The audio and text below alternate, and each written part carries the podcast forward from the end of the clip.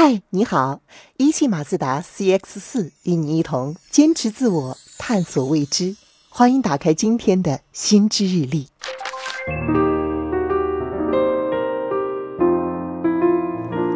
你有过这样的时候吗？准备一份研究报告或者是工作总结，总是先花大量的时间去搜索素材，以至于迟迟无法动笔。又或者完成什么工作的时候，一定要反复仔细的检查，生怕出一点点纰漏。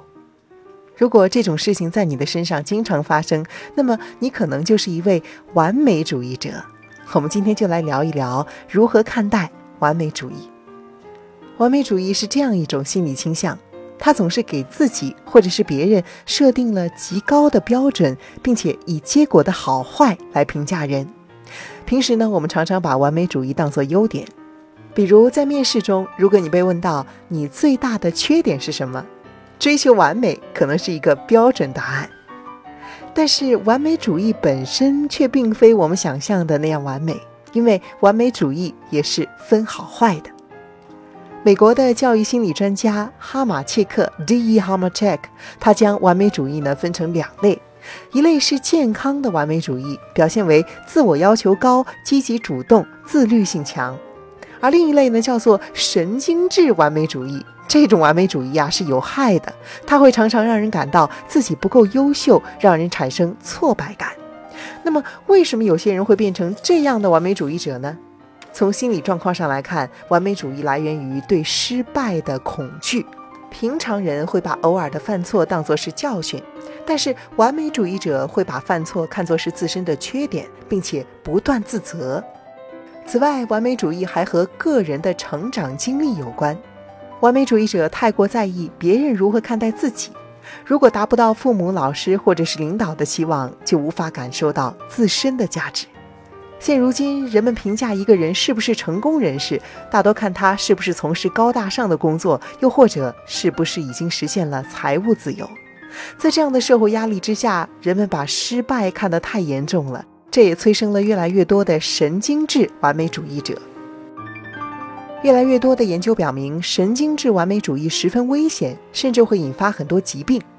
伊朗德黑兰大学的一项研究表明，完美主义会导致肾上腺素水平增加，使人感到心跳加快、血压升高，容易引发消化系统和心血管系统疾病。新西兰奥克兰大学的研究发现，完美主义者发生肠道功能紊乱的概率比普通人高出一倍。而加拿大西三一大学的研究结果更令人震惊。经过长期跟踪，发现太过追求完美会让人过早死亡。还有一个非常有启发性的发现：一般我们认为完美主义能够让人更容易成功，但是事实上并非如此。完美主义者往往因为对结果不够完美的恐惧而选择根本不开始，这让他们更容易放弃，而勇于尝试才是成功的前提。如果你觉得自己正在被完美主义困扰，那么是时候做出一些改变了。第一步，检查自己的完美主义，看看是不是属于神经质完美主义。如果你因为达不到目标而常常否定自己的努力和价值，并且非常焦虑，那么你的完美主义可就不太健康了。第二步，找准努力的方向。这里我们不妨记住二八定律，就是说我们取得的百分之八十的成果来源于那百分之二十的努力。